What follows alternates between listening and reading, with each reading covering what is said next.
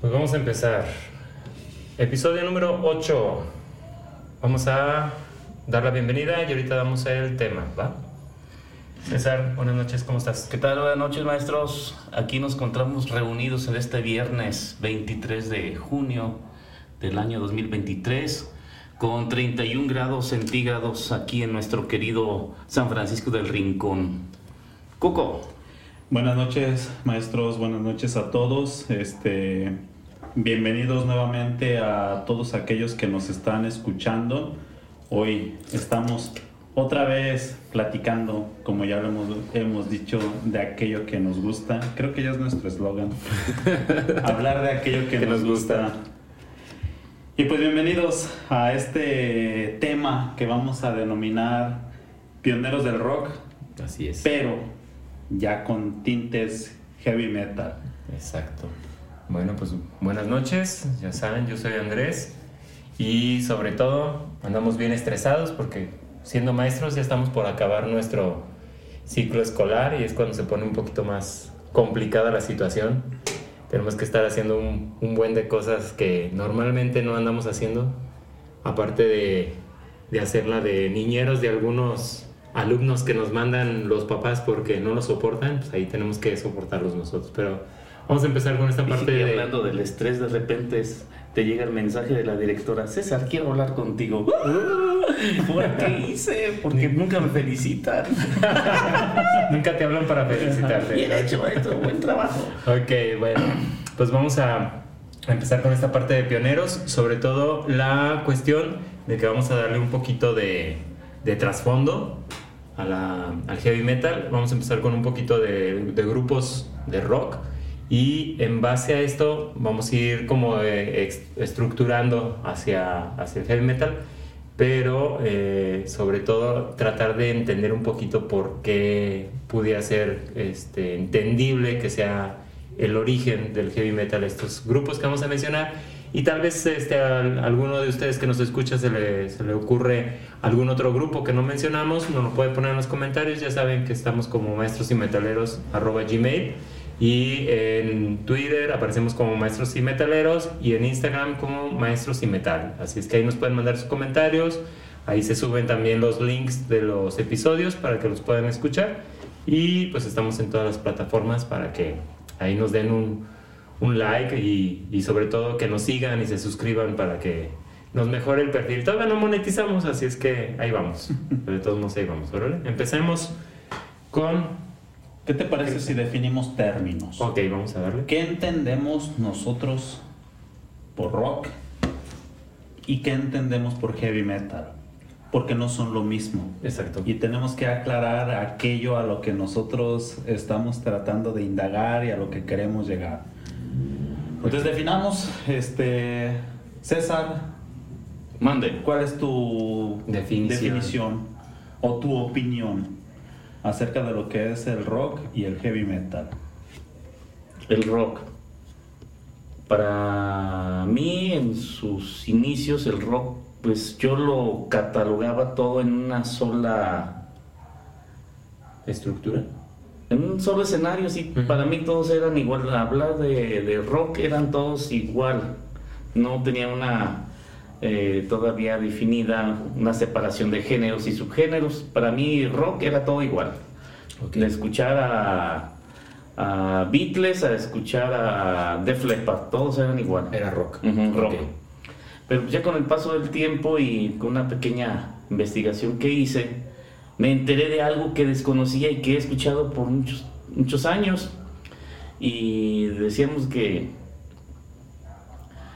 que el rock se originó en aquellos años de, por el lado de, la esclavitud con los blues, la esclavitud en el sur de Estados Unidos, y se fue mezclando con otros sonidos de, blues, con otros géneros de, música, y pues se fue originando el rock and roll, al rock que, conocemos, y esto después del blues y del rock and roll nace el origen del heavy metal. Ok, como una parte evolutiva de... Sí, porque una cosa es el rockero, el rocker, el rock and rollero, el heavy el trash, el de Metalero. metalero. Se visten diferente. Y son diferentes estilos, diferentes modas, diferentes ropas. Y fíjate que ahí en esa parte que, que mencionas, o sea, como la, la cuestión del- de la música generada en, en los afro, ahora sí que los africanos que se llevan a, a Estados Unidos como esclavos, en los afrodescendientes, o sea, ya los hijos o de los nietos de los que llegaron originalmente, es cuando empieza la, la música, el blues. ¿Qué es lo que pasa? El, el giro que le dan es que aumenta la revolución. O sea, es un poquito más rápido el rock que el blues. ¿Y qué es lo que sucede?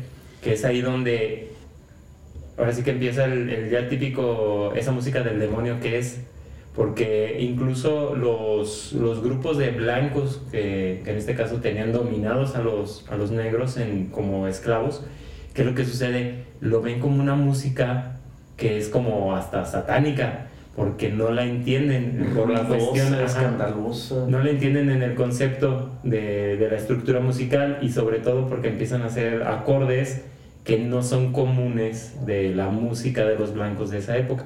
Porque ellos incluso todavía estaban escuchando un poquito hasta con tintes de música clásica. Sí. Entonces no es algo que sea tan, tan fácil de digerir para ellos, pero algo que es bien chistoso, que así como tú dices, también yo me acuerdo mucho que por, por parte de mi papá, a mi papá le gustaba mucho el rock and roll. O sea, no, no solamente el, rock como, como tal, o el blues, también le gustaba, mi papá era muy melómano, como ya lo mencioné alguna vez. Entonces, ¿qué es lo que pasa? A la hora de que mi papá escuchaba rock, era escuchar a Elvis Presley. Entonces, ¿qué es lo que pasa? Es una parte que, que yo me acuerdo mucho que a él le gustaba mucho Elvis Presley. Entonces, era por también como por el ritmo que tenía. Porque incluso Elvis es un poquito acelerado, no es tan... Ah, bueno, tiene sus, sus canciones románticas, pero en las que son movidas, son realmente muy movidas. Rock de la cárcel. Ajá. Y muchas de esas canciones en de inglés se copian acá en México con los locos del ritmo, Los Teen Tops y todo eso. Enrique Guzmán, César Costa. y las copian, pero por con cuestión fonética, no la traducción literal, sino que buscan palabras en español que más o menos den una cuadratura al- a los ritmos de la canción. Y todo ese tipo de canciones lo relacionaban. Hasta hay varias películas, me acuerdo, de estudiantes de la Universidad del Politécnico y, Y la la UNAM, y se Y peleaban. se peleaban y iban a bailes y Eran, eran y como, rock and rolleaban y bailaban y eran, como rebeldes sin causa eran y, Ya, y todos con su suéter de la, de la UNAM. universidad. ya dijiste la palabra clave. La rebeldía considero que es una de las partes cruciales en la definición del rock. Sí. Si hablamos de blues, si hablamos de jazz, si hablamos de música que predominaba a inicios del siglo XX, era música formal, Sí. era música de salón, era música de estudio, de gente que estaba preparada en música, De baile. Ajá, música para bailar. No digo que el que se dedicara a- al rock no estuviera preparado, sí lo estaba, pero ellos eran rebeldes. Sí, sí, sí. Ellos buscaban un- darle un giro a aquello que siempre se había hecho. Y estamos hablando también culturalmente de inicios de la posmodernidad.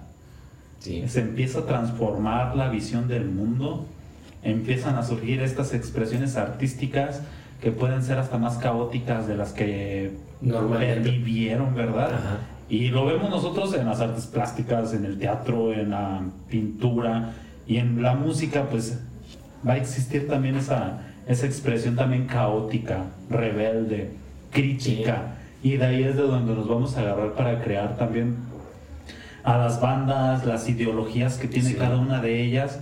Y a mí se me hace bien interesante esto. Y lo que se me hace bien chido es que siempre son las minorías Las que marcan. Los que, los que van transformando todo. Sí, Ahorita sí. dice, dices es que son los afrodescendientes. Y en efecto, fueron ellos los que empezaron a marcar la pauta. Hablan del blues. B.B. King, Sí. negro, padre del blues, este, un músico extraordinario en, en la guitarra. Creo muchos lo van a imitar también. Pero bueno, ahí ya te decía, dijiste la palabra clave que es la rebeldía. La rebeldía. Rebelde sin causa. La contracorriente. Hacerlo. Hacer como que el que lo que estoy haciendo ahorita haga voltear a los demás y se pregunten por qué. O sea, realmente es que es como una llamada de atención, ¿no? O sea, ¿sabes qué? Aquí estoy. Pero en lugar de ir y pintarte o rayarte tu casa o dañar tu coche o X o Y, ¿sabes qué? Traigo esto que puedo hacer que, que porque por lo que más quieras lo vas a escuchar en alguna, de alguna u otra forma. Es como la, la música, por si en el caso del reggaetón, nos podemos quejar lo que queramos, pero lo vas a escuchar de un modo u otro. Que te guste o no, ya va a ser distinto. ¿sí? Es lo mismo con el, con el heavy, que luego dicen, ah, es que ¿qué dice esas letras? Pues es lo de menos tal vez, ¿no? Te gusta la música, te gusta cómo se oye. Ya lo demás es lo de menos, pero ahí ya estás haciendo que la gente voltee. Entonces, esa es una parte también, ahorita que lo mencionaste, como punto importante, es, es ese. Y el heavy, yo lo considero la rebeldía de la rebeldía. Si el rock es la rebeldía, el heavy viene a ser otra rebeldía, porque vamos a ponernos y a situarnos en los 60 El rock está floreciendo. Sí. Este, eso, está en su momento más glorioso. Tenemos allá a los grandes exponentes del rock. Sí. Así es secas que son los Beatles. Sí. Rolling Stone. Ya hablábamos de The Who. Este hay The Kings. Los Kings, hay una, hay una cosa bien chistosa. Ahorita que lo mencionaste, y lo iba a decir. En el caso de los Kings, es un grupo que se escucha un poquito menos que los Beatles y los Rolling Stones, pero gracias a su guitarrista, ahorita no cómo se llama, pero hay una anécdota bien chistosa.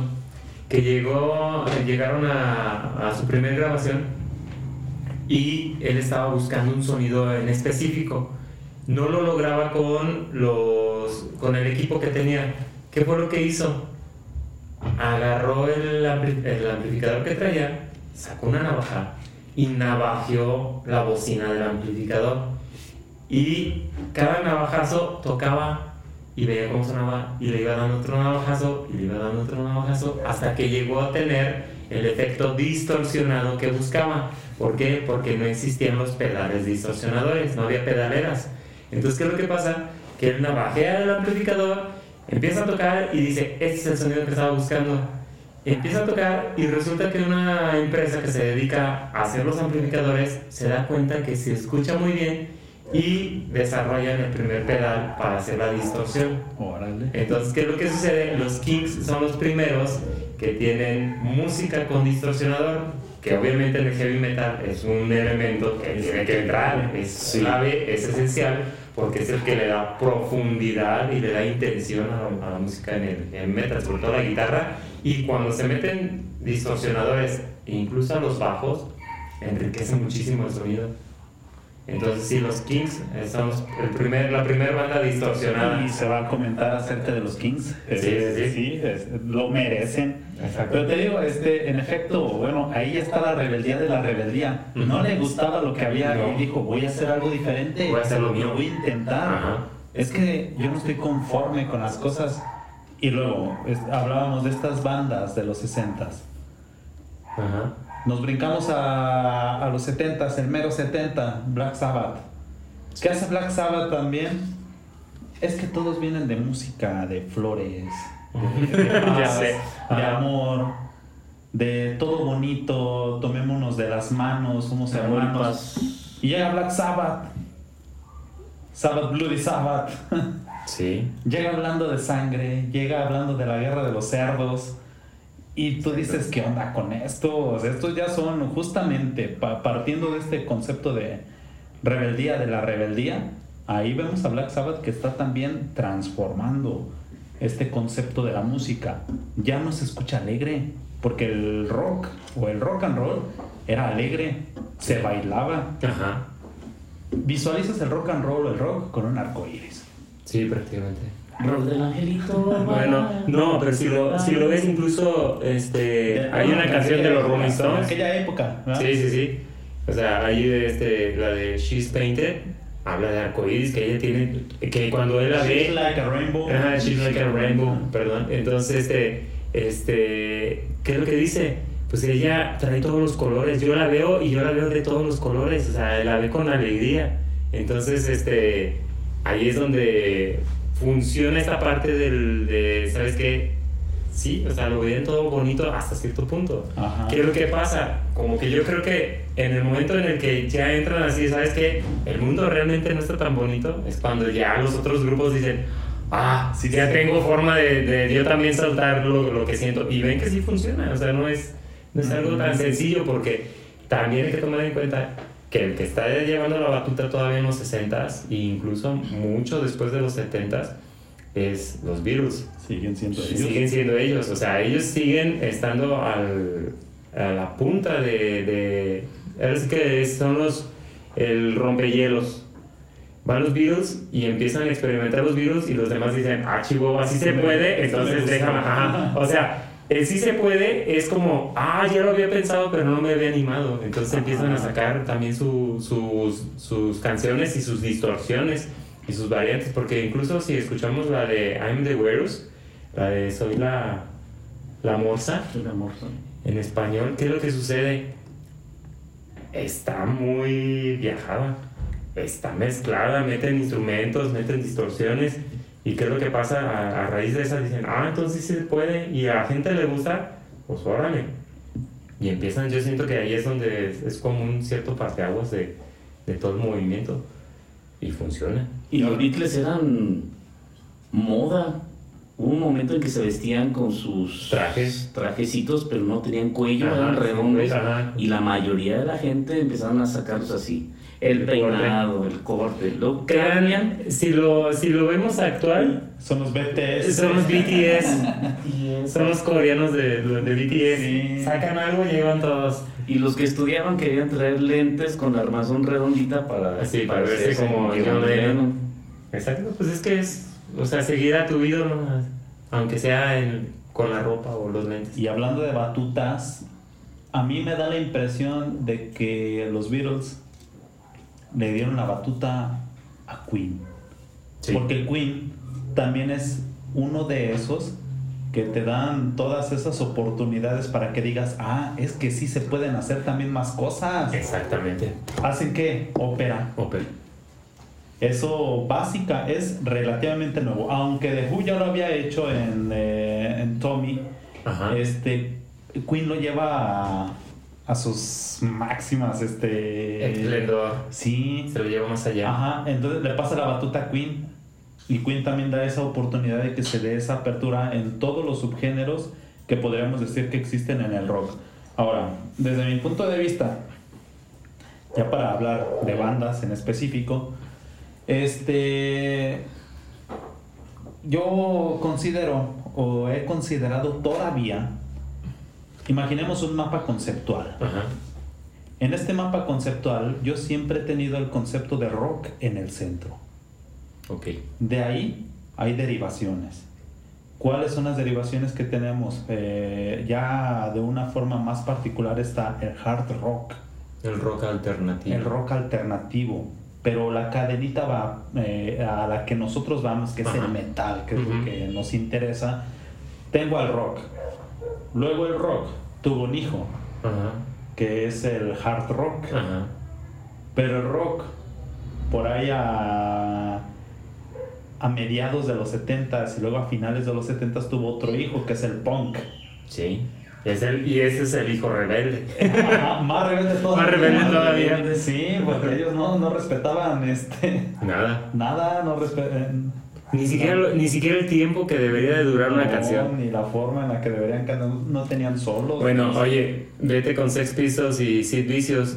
Ni siquiera Sid Vicious necesitaba cuatro cuerdas en el bajo para tocar la canción.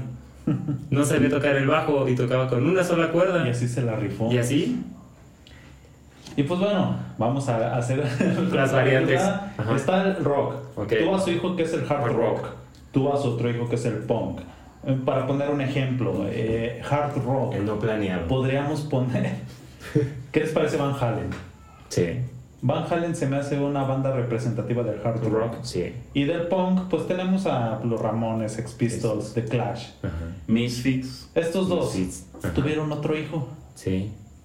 más guapo, ¿verdad? que dijo yo voy a mejorar un poquito las cosas. Incesto. Y sale el heavy metal Sí. entre el hard rock y el punk. Punk. Desde mi perspectiva, desde las ideologías, desde lo que se maneja. Y curiosamente, en Inglaterra, ¿no? Porque el punk se desarrolla, también tiene su fuerte en Inglaterra. Sí, es donde, donde surge. Y es que, ¿sabes qué es lo que es bien chistoso? Que Estados Unidos e Inglaterra parece que están jugando ping-pong. Se la pasa. Uno manda el rock y los otros, y Inglaterra dice, ah, sí, pues ahí te va esto. Y le regresa el, el punk y ah, chivo, o sea, van, van evolucionando. En cada vez que manda uno, el otro le regresa. Pero hay que tomar en cuenta también una cosa muy importante, que pareciera que en Inglaterra dicen, ok, me gusta tu, tu propuesta, pero te la voy a regresar mejorada. ¿Sí? La afinan, la pulen y les regresan algo mejor. Ajá. Porque hay un montón, pero hay montones de bandas que nos podemos aventar todavía, o sea, incluso de diferentes géneros. Y vas a decir, es que no manches, de Inglaterra salen un montón de grupos que están bien chidos. Te puedes ir electrónico, Britpop, lo que quieras. Vas a tener a Blur, vas a tener a Chemical Brothers, vas a tener lo que quieras. Pero esa es la parte que está, que está padre. O sea, que hay un, un juego de yo te mando esto, tú regrésame a algo distinto y funciona. Y es lo que bueno hace que evoluciona. Sí, sí, sí. ¿verdad? Porque si no lo hicieran de esa manera, Qué aburrida sería la música. imagínate que, que, esa, que ese ping pong hubiera sido India contra México, pero aquí gobernando el, ese partido del color de nuestra bandera. Ajá. El tricolor. No los hubiera dejado triunfar, No. porque así pasó. Ya después hablaremos sobre eso. Sí, sobre el, el Ah, bloqueo. claro, y el bloqueo musical y cultural. Pero, pero fíjate que sí, o sea, realmente si, si habláramos así de la mezcla de, pues sí sería un hard rock y un, y un punk, sobre todo porque la velocidad del punk, Tremenda. sí, sí, Fue sí. nuevo. Sí, de hecho ahí traigo una recomendación que hace rato le enseñé a César de un, grupo ponquetero de chavas. Van a, van a dudar, pero mis respetos tocan muy bien. Entonces, este, tiene la velocidad, tiene la fuerza del hard rock, pero también agarra del punk la cuestión de, de las, de los movimientos sociales. Del decir, ¿sabes qué? No me gusta, del quejarse, del hacer, este, como decían antes, ¿no? Ámpula. O sea, que, que, que se note que estoy aquí y te voy a hacer, te voy a forzar a que me escuches. Esa es la, la cuestión. Ujú. El punk era, eh, ¿me tienes, me vas a escuchar? Porque me vas a escuchar. Entonces, en este caso, ¿qué es lo que pasa? Como Slayer, ¿no? Que lo platicamos ya una vez. Según son satánicos, pero no, espérate. O sea, te estoy haciendo voltear con cosas, con palabras que te van a hacer sentir incómodo, pero me vas a poner atención. Entonces es ahí donde yo siento que el heavy metal tiene esa, esa eh, como encomienda de hacer llamar la atención, pero por la forma en que te lo estoy diciendo, no tanto porque te quiero agredir. Son cosas distintas. Es una etiqueta mal aplicada Sí, sí, sí. sí. que ha generado muchos prejuicios. Sobre todo el pánico satánico de los principios de los 90. Sí. montones. A ver, ¿qué tiene de satánico los Rolling Stones? Pues que sí les decían como propaganda. Su Sí, majestad. su sim- majestad sympathy for the devil. Sympathy for the devil. ya sé. Pero sí, o sea, sí es cierto. O sea, está en esos dos puntos donde podemos partir. ¿Y a qué llegamos con esto? Bandas pioneras. Ok. Bandas pioneras del heavy metal.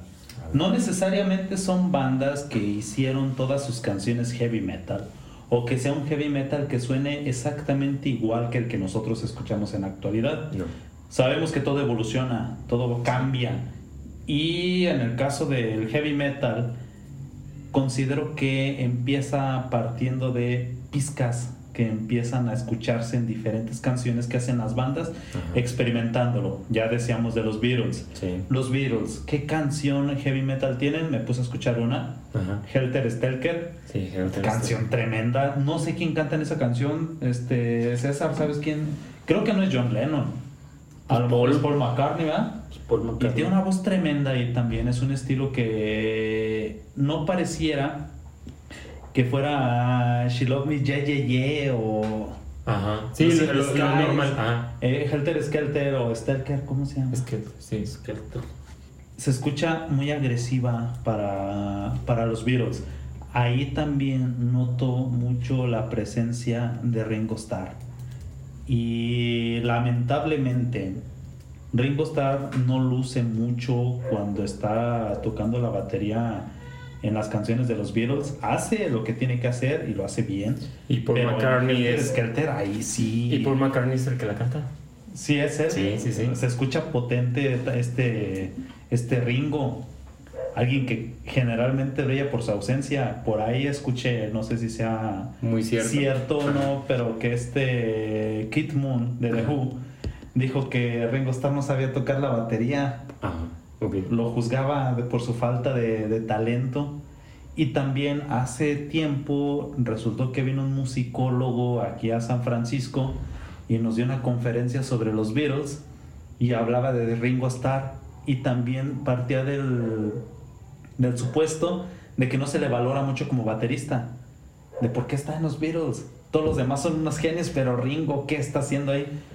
Y cuando escuché la de Helter Skelter, dije, aquí sí se escucha diferente. Hasta parece que se desinhibió. Es que Ringo Starr pues siempre está bien. eh, Está, Sí, sí, sí, la, la etiqueta de los Beatles. eh, Con su tarolita y su bombo nada más y un Casi, platillo. casi, ajá. Y acá sí parecía que parecía el baterista de Transmetal.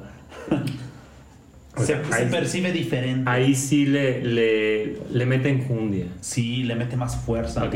Y esa es una de las canciones que yo considero pioneras en el heavy metal. Deberíamos escucharla y les vamos a compartir los enlaces a quienes sí, nos sí. escuchen. Pero, eh, y fíjate que, que dentro de esto, por decir, cuando mencionas, por decir, Lucy in the Sky, with Diamonds, ¿sí? ¿Qué es lo que sucede? En- sí, o sea, hay, hay en- incluso en el disco de Revolver traen canciones que no están, no están sencillas, o sea, no están tan básicas como guitarra, bajo, batería y, y dos, tres compasitos y dos, tres pisadas en la guitarra y vámonos. O sea, sí traen, traen una revolución ahí. ¿Qué, ¿Qué es lo que sucede? Acuérdense que hay que tomar en cuenta que eran los niños buenos. Eran los niños bonitos, peinaditos y todo. Y volteas a ver a los Rolling Stones y sí, la mata y todo, como les iba creciendo y andaban también pantalón acampanado, pero a ellos les valía más, les valía gorro el cómo se vestían, que era más importante para ellos el cómo tocaban y qué era lo que tocaban. Entonces ahí sí hay que tomar en cuenta esa parte que también es muy, muy importante, porque realmente ahí es, en ese choque era como que se iban enriqueciendo unos a otros también. Ah, tú estás tocando esto y sacaste en este disco, entonces ahora yo saco esto. Y los Rolling sacaban algo y decían los Beatles, ah, chivo, oye, está, está bueno esto, a ver, vamos a hacerlo nosotros. Y aparte también, ¿no? Los conflictos internos de cada banda, que para tomar en cuenta, los Beatles eh, fueron masters en pelearse, así es que... Y no duraron tanto, ¿eh? Aparte. No, no fue una banda de mucha duración. Así es que esa parte también hay que tomarla en cuenta. ¿Qué otro, qué otro crees que sea innovador en esto? Pioneros, César, ¿qué pioneros tienes? Pioneros, eh, el grupo Animals. The Animals. Ellos son de Newcastle. Ahí. Beatles como pioneros, tenemos también a los Rolling Stones, Ok. Onda Británica, The Doors, acá del De lado Los de- Ángeles. acá del charco de este lado. Ellos, nada más que hay un, un pequeño detalle. eh, los de Animals empiezan casi casi al principio de los 60s, junto con los Beatles y los Rolling Stones, pero los Doors se van al 65, se forman en el 65 y le siguen toda la, la pauta a los, a, los, a los Beatles. Nada más duran 8 años. Es todo lo que existió los Doors. así es que si sienten que fue una banda así de que, ah, no inventes, duró muchísimo, no, no, No. 8 años, vámonos. a Otra, Jenny Joplin también como precursora de, de muchas mujeres metaleras, que después vamos a hablar de las mujeres en el metal. Voz aguardientosa, rasposa, buena entonación, pero no, ah, no, era, no tenía una modulación reservada. Agarraba y así como salía la voz, y potente. Piece of My Heart de la Janis. Como que hacía gárgaras de Pesada. vidrio cortado Oye, por el- la mañana. Aparte, una, una parte de la. Tiene una, una estrofa de, de una de las canciones, ahorita no me acuerdo cómo se llama, que le dice: Oh Señor, dame un Cadillac. le reza a Dios para que le dé un Cadillac. Y en esa época, acuerdo que el que regalaba Cadillacs era Elvis Presley. Una- pero, pero fíjense bien, hay una, me encontré una cosa bien chistosa.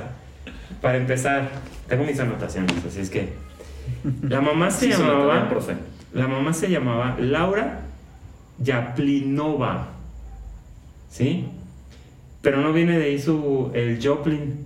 Su papá era Michael Joplin. Entonces, a pesar de, fíjense qué chistoso, el papá era Joplin y la mamá era Yaplinova. Para encontrarte esa casi coincidencia. Aparte, hay una cosa bien chistosa. Ella es eh, forma parte del exclusivísimo club de los 27. 27. Esos cantantes, actores que murieron a la edad de 27 años, meses más, meses menos, pero 27. Así es que ella fue parte de los, del club de los 27. ¿Quién más? Tenemos a los Creedence, Clearwater como Revival. precursores, pioneros, Jimi Hendrix y O- Elvis Presley. Elvis también, este, no, perdón, este, Jimi Hendrix, Jimi Hendrix. Club de los 27, Ujú. junto con Kurt Cobain. Club de los 27. No llegaron ni siquiera a los 28. Nada más que 28 Jimi. Hendrix sí sabía tocar la guitarra. Sí, exactamente. Kurt hay, Cobain, hay una, más o menos. hay una anécdota bien chistosa. Eh, estaba, este, ahorita que mencionamos a Jimi Hendrix, estaba este, mm, ¿cómo se llama? Ah, se me fue el nombre. Eric Clapton. Estaba ya muy afianzado él, ya, ya había sacado discos, había hecho algunas cosas con, con la cuestión del blues y estaba, todo el mundo hablaba de Eric Clapton, virtuosísimo, sí. El día que sale este, el disco de Jimi Hendrix, Eric Clapton lloró. Dice la gente que lloró cuando lo escuchó y dijo, me quedé sin trabajo. ¿Por qué? Porque lo escuchó y dijo, no, no manches, este cuate es un genio. Y el día que lo vio, estaba yo y yo y yo y yo, porque vio que tocaba con una profundidad, con una este, maestría, pero lo hacía tan fácil que no la creía y estaba tristísimo de que decía, ya no me, ya me quedé sin trabajo. Este cuate ya me, me borró del planeta y de la historia de la música. Jimi Hendrix ha causado muchas controversias, ¿eh? Sí, sí, una, una que yo me sé. Ajá, Jimi Hendrix, Woodstock, ajá. está brillando con su guitarra blanca, eh, Stratocaster, eh, Fender Stratocaster, tocándola tremendamente, zurdo, Ajá. su pañuelo, su pañuelo, una guitarra al revés. La gente ovacionándolo en un concierto en el que había miles de personas, Sí. uno de los conciertos más grandes que existieron en la época, Ajá. o tal vez el más grande, No, pues, en las granjas de, de aquella zona. Jimi Hendrix brillando. Ujú. Y después de Jimi Hendrix sigue The Who.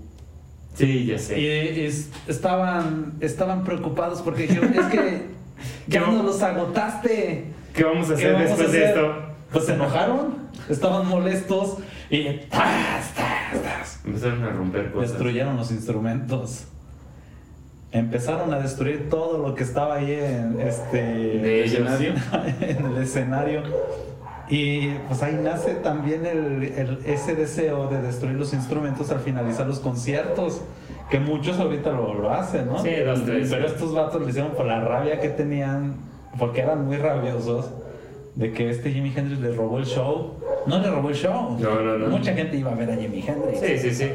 O sea, de parte era local. Sí. O sea, ahí ya para empezar. Pero, pero fíjate que eso es la, la- o sea, hablando también de la cuestión técnica, es bien chistoso tocar con la izquierda, traer la guitarra de cabeza. No Sí. había guitarras para solos. No, entonces, y a raíz de eso, muchísimas personas que no tocaban la guitarra se dieron cuenta de que podían tocarla al revés y que funcionaba, y de ahí muchos zurdos empezaron a tocar ahora sí la guitarra. Sí. Pero fíjate, aquí voy a valorar a alguien Ajá, que se merece una estrellita por su esfuerzo. Joe Perry de Aerosmith ajá. es zurdo de nacimiento. Sí, sí, sí. Y Jimi Hendrix también. Ajá. Y Jimi Hendrix siguió siendo zurdo, tocando siendo zurdo. Y Joe Perry dijo, no, yo voy a aprender a tocar, voy a aprender a tocar la guitarra como todos lo hacen. Lo hizo y tiene este riffs emblemáticos, tiene solos de guitarra impresionantes. ha hecho las cosas bastante bien. Y este es mi pequeño comercial para andar de lamebotas con uno de mis, de mis guitarristas favoritos. Y van, van, yo creo que no, ya sacaron algo nuevo de los 50 años de Aerosmith. Sí, de álbumes. Es un recopilatorio. Recopilatorio de los 50 años ya, Trae cuatro discos en vinil. Está bien padre. Sí. Y hasta trae una sudadera y toda la cosa. Se lucieron. Ojalá nos regalen uno. si nos escuchan. Ah, sí, se escuchan. No, obvio. Steve, no se pongas como sobrecito de agua, un conejito sin sabor, digo, sin azúcar. Oye, nos está escuchando con el Google, el traductor de Google al mismo tiempo. Así es que, pues bueno, esperemos que nos, nos escuchen. Así es que, ¿quién más creen que que haya tenido esta influencia previa al, al heavy? Bueno, de, de las bandas que, que, acaba de mencionar César, yo quisiera eh, destacar una canción de The Animals, que creo que es la que todos conocemos, ¿no? The House of the Rising Sun. Y hablaban de que es precursor, eh, puede ser hasta base de lo que hicieron después los Rolling Stones pero al mismo tiempo me da la impresión que también es base de la psicodelia. Y la psicodelia en los 70s y en los 60s es esta sombra que va a estar también en el heavy metal, en el heavy metal inicial. Eh, es, es, esa densidad que empiezas a percibir cuando escuchas la canción y dices, es que esto, ¿por qué no se baila?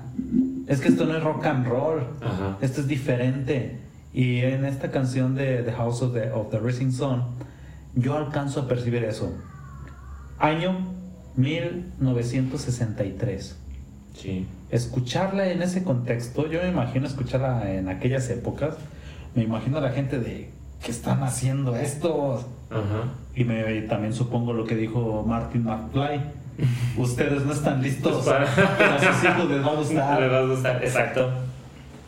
Y así ocurrió. Pero es que, es que eh, eh, inherentemente en esta cuestión del, del heavy, yo siento que, que, así pasa, ¿no?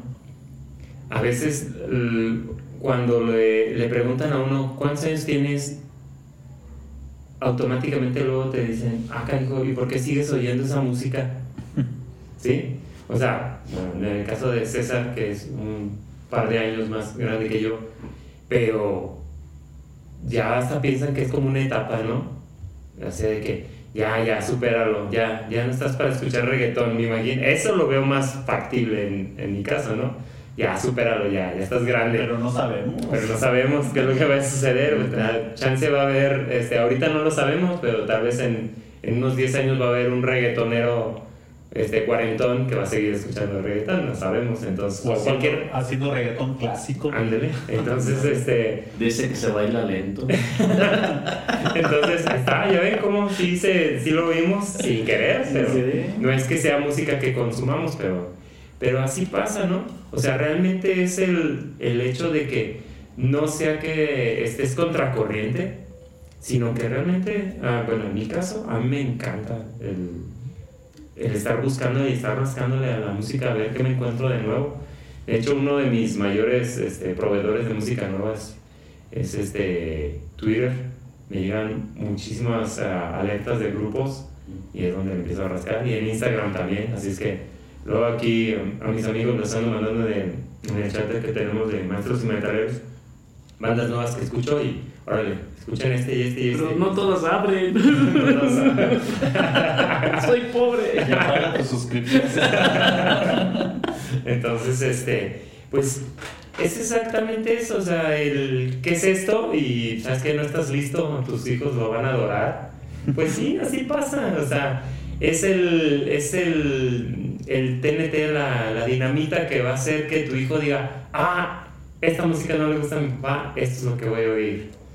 Porque siempre nos vamos a topar con esta parte, pero si tienes un papá melómano, pues topaste con pared, ¿no? Porque nunca lo vas a, a, sacar de sus casillas porque va a pasar como el día que llegué con mi papá y le enseñé, mira, este es Slipknot, y le puse DVD y todo y se quedó, órale, no, pues sí está chido, ¿eh? toca muy bien. Obviamente sabía que no iba a decirme, tráete el nuevo de Slipknot que acaba de salir, pero sí por lo menos me dio la, este, me dio cabida a que, mira, aquí está el, este disco, a ver qué te parece. Y dijo, órale, sí está chido, pero sabía que no lo iba a consumir después, así es que... Ya entendí la rebeldía de los hijos. A mi hijo le gusta Nirvana, porque a mí no me gusta Nirvana. Dile. ok, ¿qué más?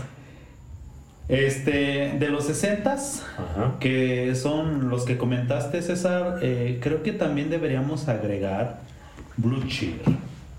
Blue Cheer no lo comentamos, pero yo. Yo no lo conocía hasta que me. Apenas. Estaba viendo. Hasta que mandas el video, yo no lo conocía, la verdad.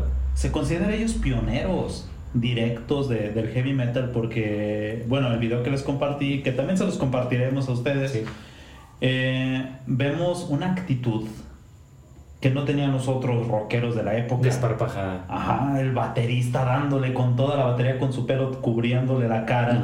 Nadie hacía eso, todos tienen el pelo corto. O sea, parece como Joe Jordinson de Slipknot. agachado. el, el riff que se está generando en la guitarra y en el bajo. Una distorsión este, generada por darle rudo a, a las cuerdas eh, Blue Cheer tiene algo, tenía algo, tenía una idea que no encajaba tan bien en la época. Summertime Blues es del 68. Creo que no es original de ellos, es un cover. The Who también hace una versión de Summertime Blues, pero no les queda igual. Y eso que después es agresivo. Sí. Y esta canción de Summertime Blues, este, recomendable, recomendabilísima. Se considera que Blue Cheer es una banda psicodélica, de rock psicodélico. Eh, pero esta canción es muy diferente a todas las demás. El álbum no es así.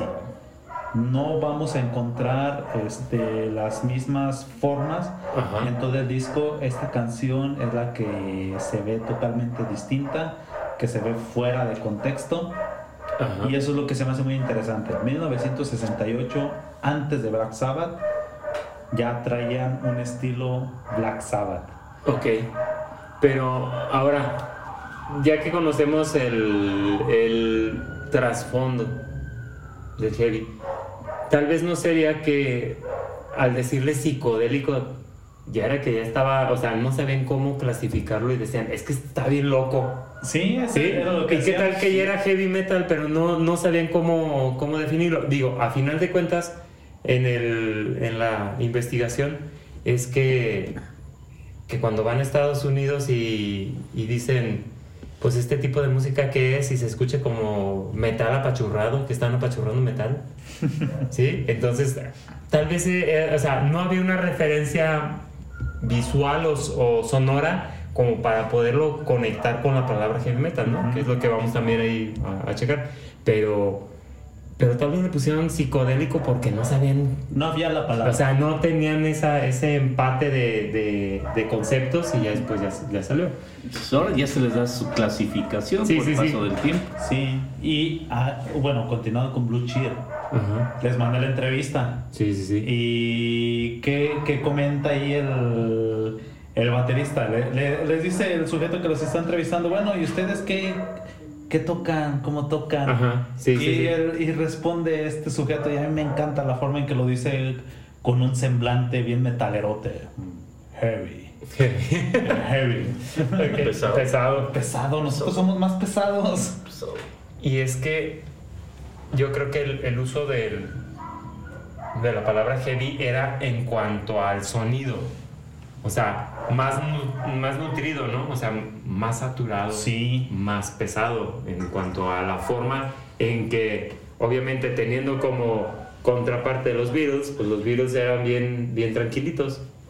Entonces, pues no, no tenía. Como que no tenía parámetro. No. Esa la parte. No, eran muy distintos. Y también de los 60s. Okay. Finales de los 60s. Alice Cooper Alice Cooper, este vato. Yo escuché que él dijo, yo inventé el heavy metal. Pero, a ver. él dijo. Eh, sí, él dijo. Pero sí, a ver, si tú compararas Alice Cooper y compararas Kiss, ¿quién es más teatral? Es que a mí me encanta el outfit de Alice Cooper. Pero si te fijas, Alice Cooper tenía más estructurado musicalmente hablando la evolución del concierto. Ah, sí. o sea, empezaba plan. con uno, o sea, tenía un motivo, tenía una actuación, hacía una cosa, seguía otra canción y así se iba, iba evolucionando poco a poco. Entonces, ¿qué es lo que sucede? Yo siento que el, el hecho de tener esa estructura musical con una secuencia es muy importante para la teatralidad que a final de cuentas tiene también el heavy metal. ¿Por qué? Porque el chiste del heavy también es, es hacerte cimbrar, ¿no? Te agarra de los hombros y, y te sacude, Una o sea, despabilate. ¿qué? Entonces, ¿qué es lo que hace Alice. Cooper? Va evolucionando en su presentación y va sacudiendo conciencias. Unas dramas. Ajá. Ajá. drama. Entonces, pues sí, Alice Cooper yo sí siento que, que es un es un personaje. Es parteaguas también. Sí, sí, sí. Alice Cooper, en el álbum que, que analicé, que es de 1969, se- es un disco justamente teatral, operístico.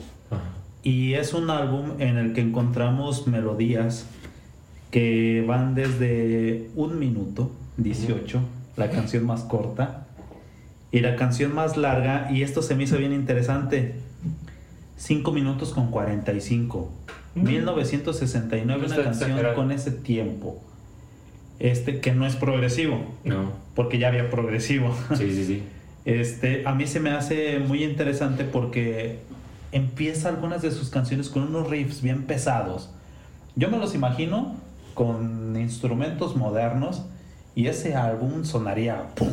O sea, fue fuerte. Sí, solos de guitarra que también son únicos, este, que no los encontramos otra vez citando a los que eran agresivos de la época de Kings o de Who, Ajá. no los tenían. No. Y Alice Cooper ya empezó a meter esos solos de guitarra que como nosotros bien hemos escuchado en el heavy metal, una canción sin un solo de guitarra, No. como que dices, Le faltó está algo. chida la canción, Ajá. pero pero pues Le faltó le sustancia. Y Alice Cooper ya lo empieza a meter en el 69. Y para mí, pionero también. Tengo estos dos que son mi, mis guerreros de- del heavy metal. Alice Cooper y Blue Cheer. Blue Cheer. Y fíjate que, que Alice Cooper también está como en la música clásica, el metalero de la música clásica que está catalogado así como, como tal, es Wagner. Y Wagner lo que hacía era que incluso el acomodo de los instrumentos tenía mucho que ver ¿Por qué? Por la sonoridad, la forma en que el sonido este, estaba presente en el, en el teatro. Entonces, ¿qué es lo que hacía? Metían un instrumento, ahorita no me acuerdo exactamente del nombre, pero era una especie de contrabajo de, de más de dos metros de alto. Entonces, ese contrabajo lo tocaban entre dos personas. Uno hacía las pisadas y el otro hacía el rasqueteo. ¿Y qué es lo que pasaba? Decían que la gente llegaba y cuando empezaba la, a- empezaban a tocar las partituras de Wagner, el teatro retumbaba y empezaba a vibrar todo y la gente se sacaba de onda porque decían, esto se va a caer. ¿Por qué? Porque metían bajo, o sea, ya estábamos hablando de una estructura musical este, con un bajo fuerte y que era que, que retumbaba. Ahora, en el caso de Alice Cooper, también tiene una estructuración que va desde, ok, mis riffs van a tener una presencia, pero ya van enfocados en, en un cierto punto específico para hacer sentir algo. Porque él hacía un performance, ¿sí? que se, da mucho en, en el arte, hacía una interpretación, o sea, cantaba y no era nada más cantar, no era pararse frente al micrófono, sacudir la cabeza, sino que hacía hasta sus ademanes y se tiraba en el piso y lloraba y hacía todo. La forma en que estaba Hasta, hasta perdía la cabeza. tiene una- Ah, sí, sí, una sí, lo decapitan. Ay, Entonces, ¿qué es lo que sucede? O sea, no era nada más ir a ver cómo sacudía, como el vocalista de Carnival, de Carnival Corpse, que está moviendo su cabeza a 23 revoluciones por minuto, sacudiendo el cabello como helicóptero, pero, pero ¿qué es lo que pasa? Alice Cooper buscaba el modo de que fuera hasta un show cómico, mágico, musical. Entonces, este, pues así le daba. ¿Qué otro? ¿A quién tenemos? Nos brincamos a los 70s. En los 70s tenemos una base que son clásicos este, y que nos dan para mucho. Led Zeppelin, Black Sabbath, Deep Purple. Estos tres, Black Sabbath ya sabemos, ¿no? De Black Sabbath no hay duda de que tenían algunos tintes heavy, no, ellos eran agresivos a más no poder. Y fíjate que hay una cosa bien chistosa, que Black Sabbath es de las afueras, de, de los de las zonas cercanas a, a, a Londres pero es de los demás, demás lejecitos. No es tan, tan, es suburbano, no es tan, tan, tan cercanos o no se codean tanto a la evolución musical como se podría dar exactamente en Londres o en Liverpool. ¿Por qué? Porque Liverpool, pues, obviamente, es el, es el puerto donde llegan los, los barcos que llegan con los discos de fuera y entonces ahí se hace la más fácil la distribución. Londres, pues, por ser capital y todo, pero ¿qué es lo que sucede? Entonces eran pueblerinos. Eran casi casi pueblerinos, pero tienen el impacto de hacer llamar la atención. Pero ese impacto es generado por condiciones fisiológicas. Ah, ¿qué dijo? ¿Por qué Ajá. ¿El nueve dedos? su condición de las manos Ajá. fue lo que generó que se empezaran a tocar quintas en, en la guitarra. Ajá. Eh, una quinta en la guitarra consiste en tocar tres cuerdas. Generalmente se hacían acordes o solos. Ajá. Es lo que predominaba. Y una quinta en música es un tipo de rasgueo en el que se escucha muy denso porque únicamente se están tocando tres cuerdas. y Una guitarra tiene mi, si, sol, re, la, mi. Entonces las, las que tocaban ellos eran, por ejemplo, Tommy Yomi tocaba mi, si, sol, contra los tres dedos que tenía disponibles para tocar esas cuerdas, porque tenía una condición que no le permitía tocar bien con todos los dedos. Al hacer ese, ese tipo de rasgueos, como nada más tenía tres dedos, Ajá. ¿cómo se van a escuchar las tres cuerdas de arriba? Más densas Más pesado. más oscuras, más agresivas. Y digamos que tienen una ideología que ya sabemos cómo es Ozzy Osbourne, en la que eh, de- yo me imagino, ¿no? De que, de que Ozzy Osbourne vio a Tommy Yomi tocando, me imagino, ¿no? Es Ajá, toda mi sí, sí. Y que le dijo, no manches, este vato está tocando la guitarra de una forma única, me lo voy a jalar para, Para mi banda. para mi banda y vamos a hacer magia con lo que él está haciendo. Tommy Yomi tuvo una condición en las manos que le, que le obligó a tocar la guitarra como la toca y a partir de ahí todo el heavy metal utiliza quintas. Todos, todos, todos, todos nos metemos a buscar una canción.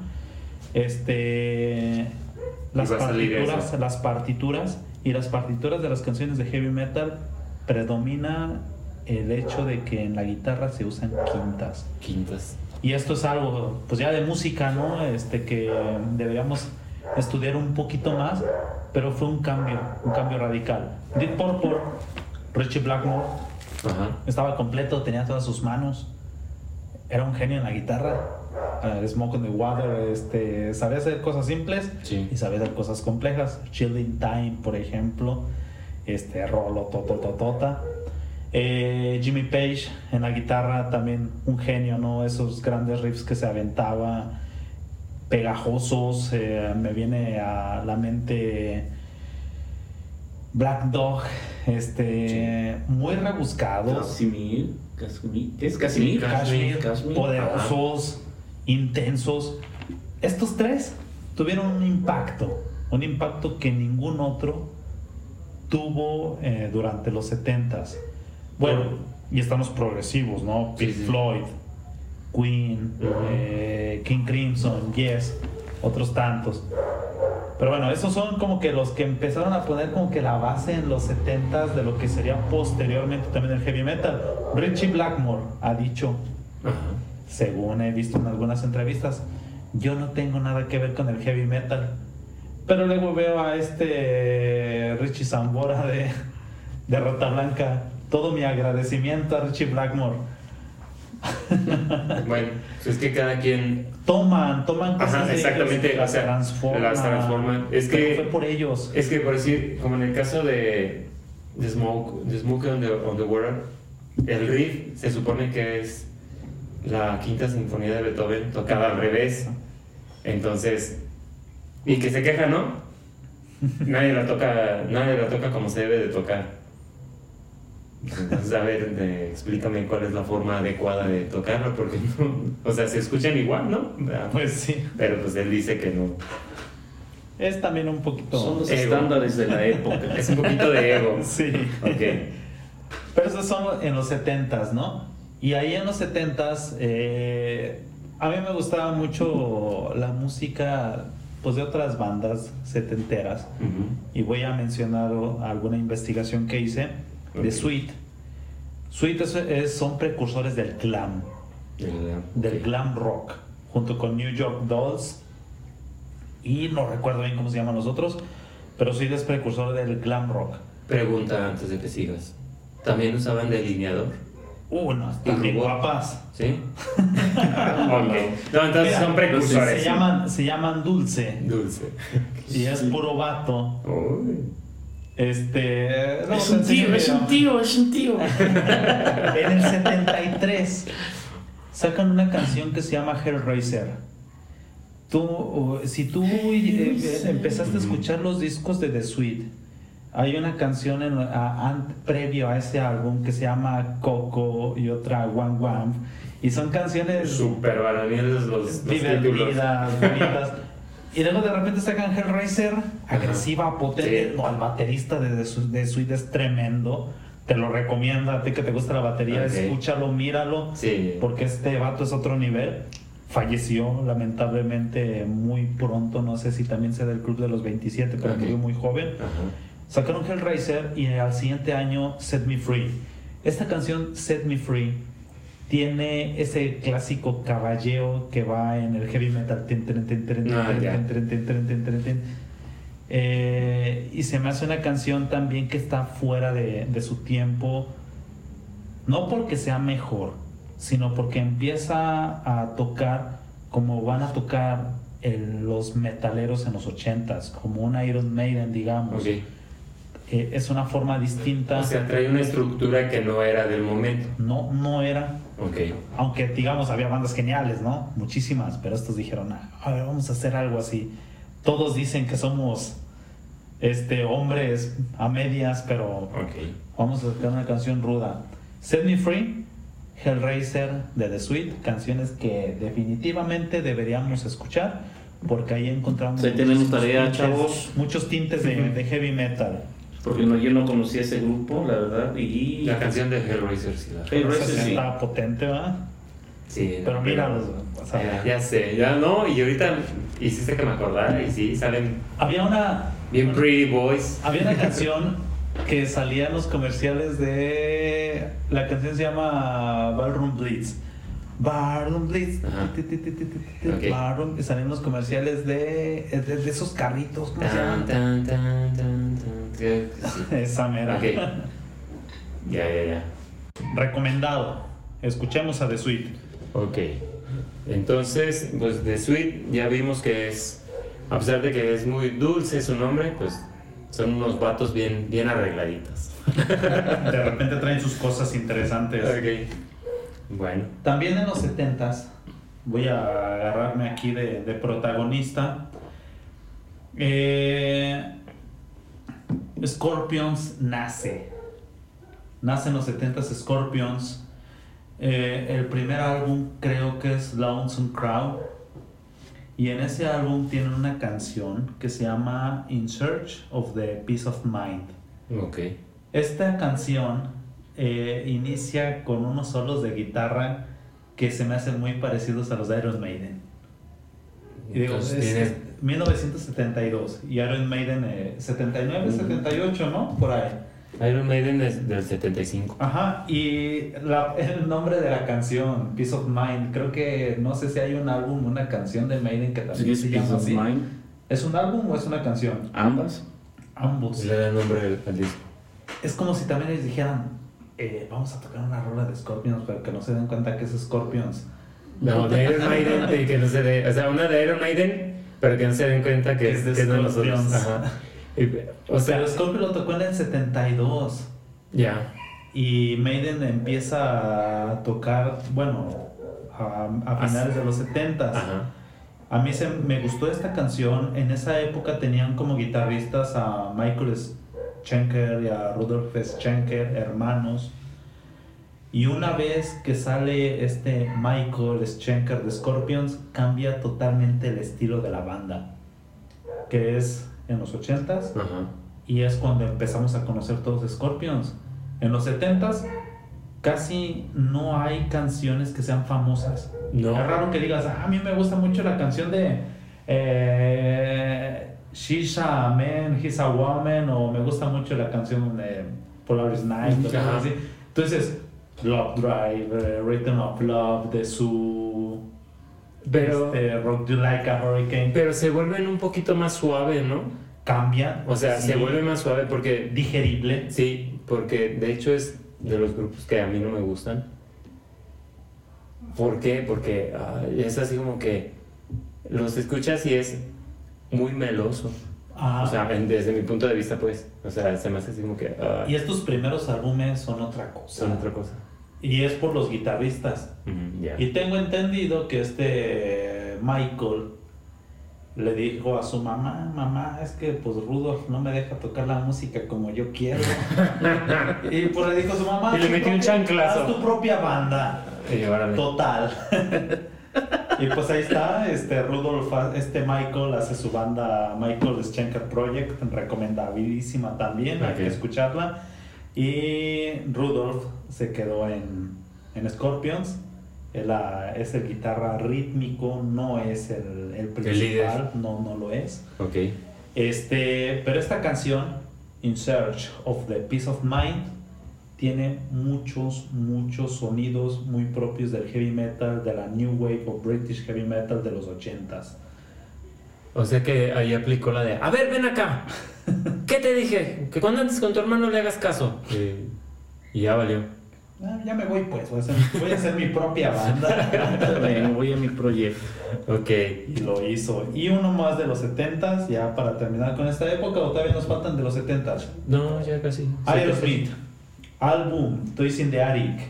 Toys in the Attic. Canción Toys in the Attic específicamente. En ese álbum tenemos también la de Walk This Way, que es una canción muy famosa. Pero sencilla. Eh, muy sencilla, justamente el riff es pegajoso. Pero está la canción de Toys in the Attic, es una canción muy rápida. Toys in the Attic es más, más, rápida de lo normal, de lo que solía hacer Aerosmith y ahí encontramos esa batería, ese bajo y esa guitarra que también va a ser propia del heavy metal de los 80s, del heavy metal naciente, emergente que tenemos en Inglaterra. Ya sé. De forma particular. Y como decía, ¿no? Esto lo hicieron en Estados Unidos, que dice Inglaterra, yo voy a inventar el heavy metal y sale Judas Priest, Iron Maiden, Motorhead, Motorhead, Saxon, Saxon.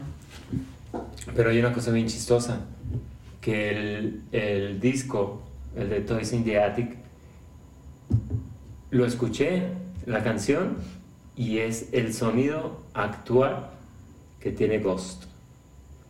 Se escucha casi, casi así, como si hubieran dicho, ¿sabes qué? Me gusta este sonido, vamos a adoptarlo tiene esa, esa, estructura. Es lo que dijiste la semana pasada, es que están agarrando ya los sonidos que... Sí, que ya, ya o sea, no, estamos, no están inventando el, hilo negro, pero lo están tomando. Sí, sí, sí, y, pero, pero la cuestión aquí es que realmente, este, la parte que no me gusta tanto de, de que retomen es que se escuche como algo que ya, ya está definido, ¿no?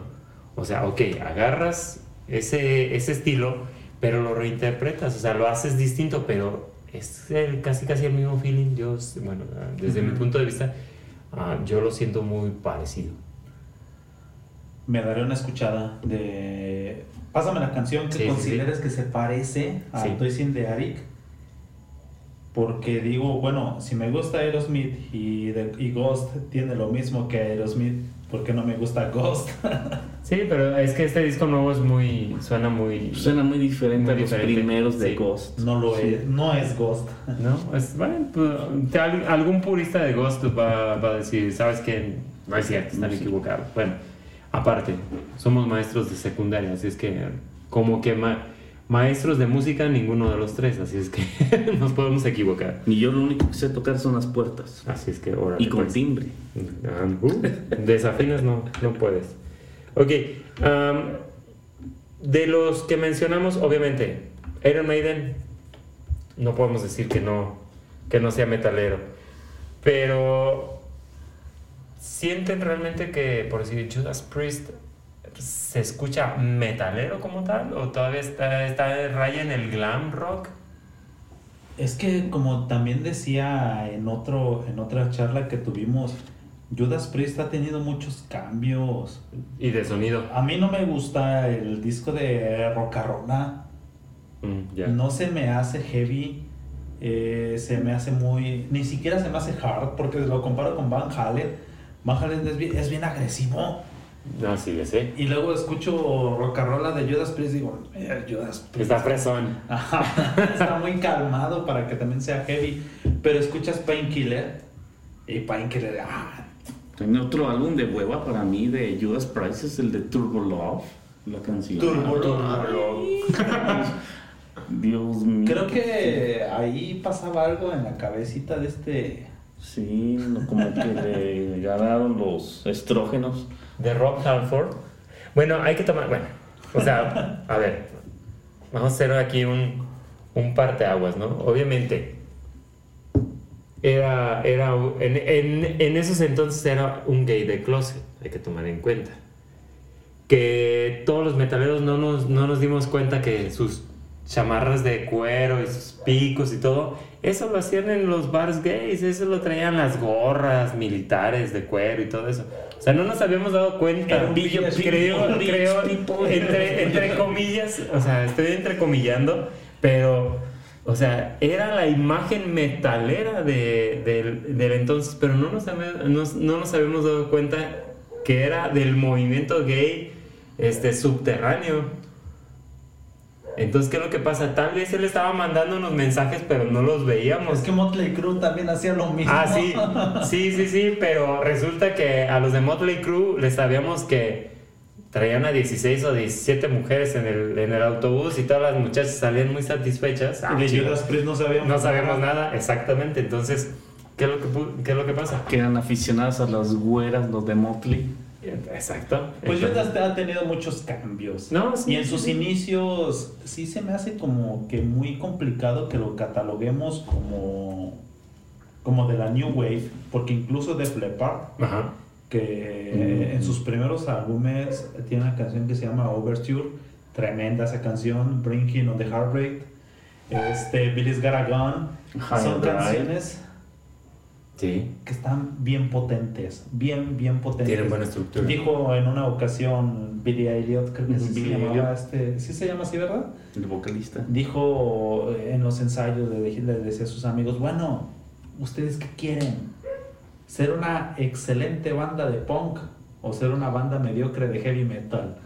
Y como que se quedaron así de, Ah, Chihuahua. ay, ah, caray, ah, caray, no nos hables así. Ajá. Y Def Leppard fue una banda de esfuerzo. Fue Sí. una banda que sí quiso hacer heavy metal de forma consciente y sus primeros álbumes lo demuestran. Sabemos que las circunstancias los motivaron a, El accidente a cambiar el estilo, pero los primeros tres este, Nos- son tremendos también, son muy muy buenos, muy dignos de, de considerar como pioneros del heavy metal y este sí es heavy metal ya puro, junto con Iron Maiden, puro, junto con Saxon, que también es un heavy metal muy muy puro, que luego de ahí van- va a haber muchas derivaciones también de otros estilos, ¿no? Sí, y también tomar en cuenta que tenían 17 años cuando empezó. No, está- o sea, es el primer disco. O sea, es que no. No puedes, no puedes negar. Entonces podemos decir que prácticamente Inglaterra nos mandó el heavy metal. Sí, ¿verdad? Parece que sí. Pues, Ya haciendo el conteo, O sea, em, por decir, Motorhead del 75 y surge en Londres. Iron Maiden del 75 surge en Londres.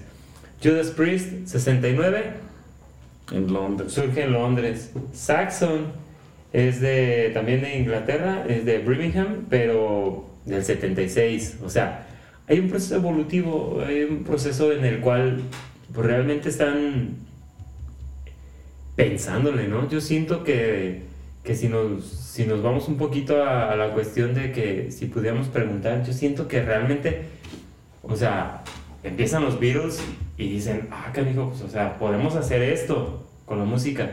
Así como dijiste el, el grupo de, de Dio, cuando cantaba rock and roll, lo escuché y pues va de más o menos a mediocre. Sí. Entonces, ¿qué es lo que pasa? Pues sí se va dando el reboteo, el, el ping-pong entre, entre los dos continentes y sobre todo entre Inglaterra y Estados Unidos. Pero ese, ese rebote de ahí te va esta y ahora tú regrésame a algo mejor, yo siento que es ahí donde, donde sale algo muy bueno. Y que en este caso, pues gracias a Dios tenemos heavy metal en esta época. Muchos cambios que nos llevaron hasta esto, ¿verdad?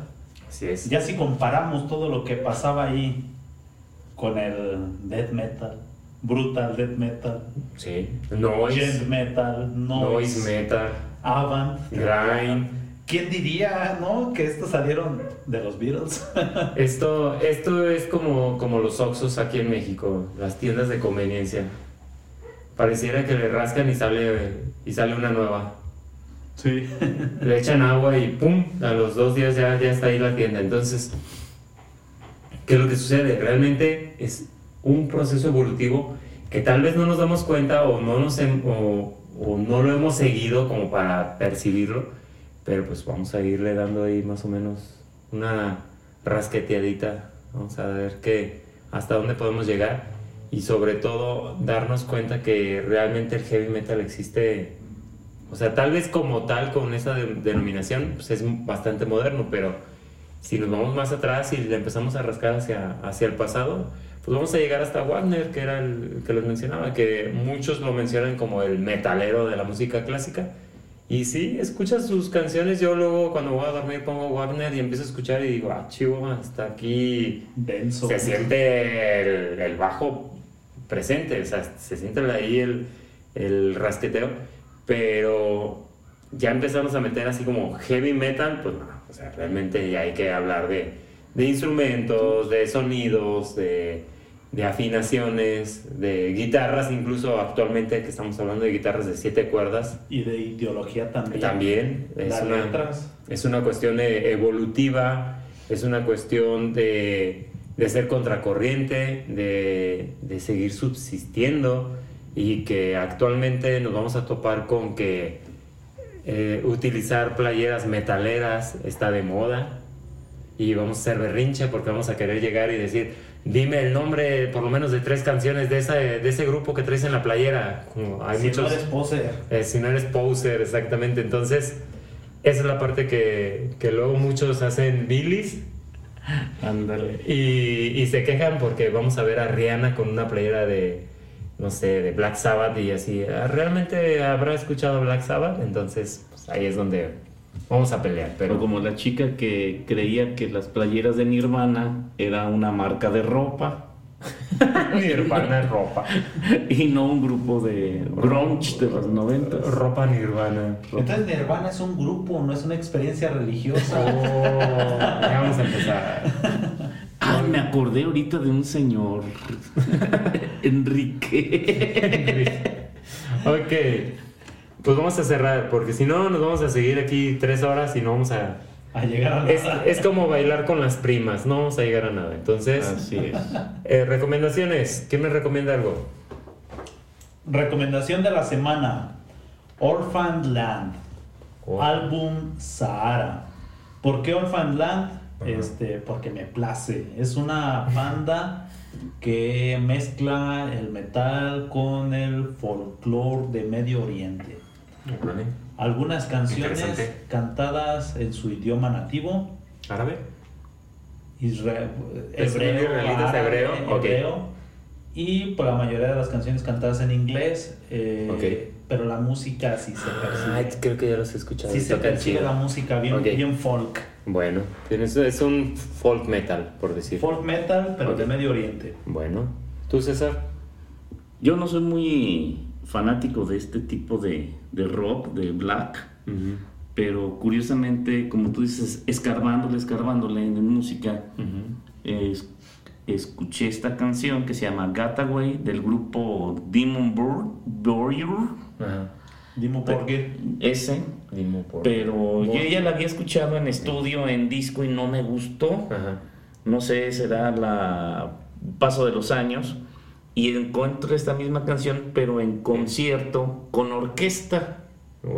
Y me llamó mucho la atención porque suena completamente diferente al álbum y con la orquesta le da un realce, un... La, mejoraron. Le da profundidad. Ajá, así es que sí la recomiendo.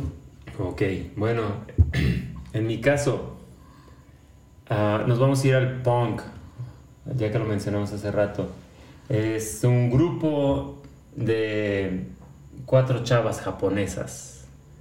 ¿Se va a escuchar chistoso? Sí. ¿Por qué? Porque son voces femeninas en japonés. Va a parecer que estamos viendo un, capítulo de un anime de tal vez de Dragon Ball o del que vean. Se llama One Piece. Naruto o Boruto. Ok. Ah, porque también, como somos maestros de secundaria, tenemos que estar más o menos al día en, lo que ven para que no nos agarren en curva. Entonces, ese es otro de los puntos que luego les. No, no, bueno. Ay, bueno. No, ya sé. Bueno. Demon Slayer. Ok, Demon Slayer o este One Punch Man. Entonces, este. Ah, el grupo se llama Otoboke Beaver. ¿sí? Busquen un, un, grupo, este, el disco se llama Super Champón. Este, escúchenlo, hay una canción que se llama I Check Your Cell Phone. La batería es metalera, está a altas revoluciones y está bastante chistoso. Me lo encontré en Instagram, lo empecé a escuchar y tienen buenas rolas, no está, no está mal, o sea, es algo, por lo menos, que puedes escuchar y decir, ah, sí me gustó, no me gustó, no pasa nada, ¿ok? Entonces, también hay que tener un poquito de mente abierta. Como todo buen metalero, hay que escuchar de todo para saber que, que sí, que no. Pero ese se lo recomiendo, está, está padre. Y por último, nos despedimos. ¿Qué tal, banda? Me llamo César, alias el Sensei, y con algo de tristeza en el alma Hoy estamos grabando nuestro último capítulo, pero de la primera temporada. Así que nos vamos a descansar un ratito y en unos mesecitos más aquí nos estarán escuchando. Coco. Muchas gracias por quedarse hasta el final. Ya saben que esto o es un placer o es una tortura. Para aquellos que fue una tortura, valió la pena para aquellos que lo disfrutaron, gracias por acompañarnos hasta este momento. Y escuchen, escuchen la música que, que les gusta, escuchen la música que les recomendamos, amplíen siempre sus horizontes, porque vamos a encontrar mucho en todo. Y eso es lo que nos va a dar la pauta para nuevas cosas.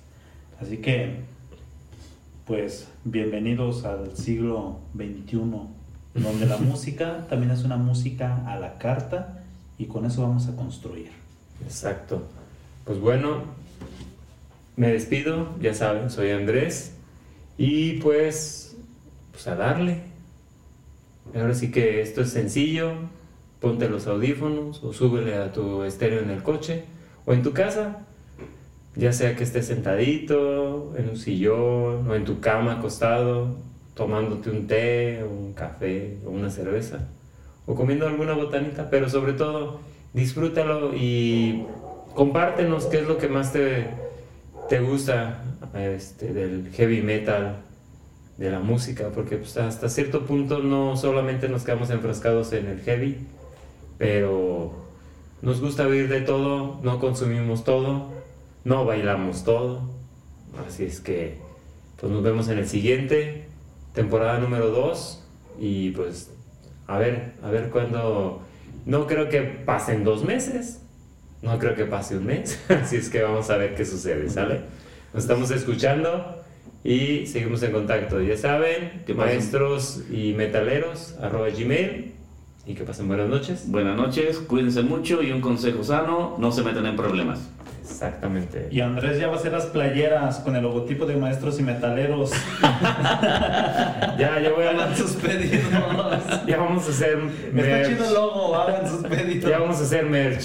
Ah, y sobre todo en este, en este próximo, en este capítulo, el logotipo que va a salir en la, en la, en el capítulo es este una Aportación. propuesta, una aportación de un exalumno de César. Así es. Entonces, este, ahora sí que el agradecimiento por, por mandarnos la, la propuesta. Ahí, ahí este, en el siguiente capítulo ponemos el nombre porque de momento no nos acordamos. Eric, Ah, ahí está, ¿ya ven? Eric. Muchas gracias, Eric. Nos estamos Gracias. viendo. Que estén bien, cuídense. bye.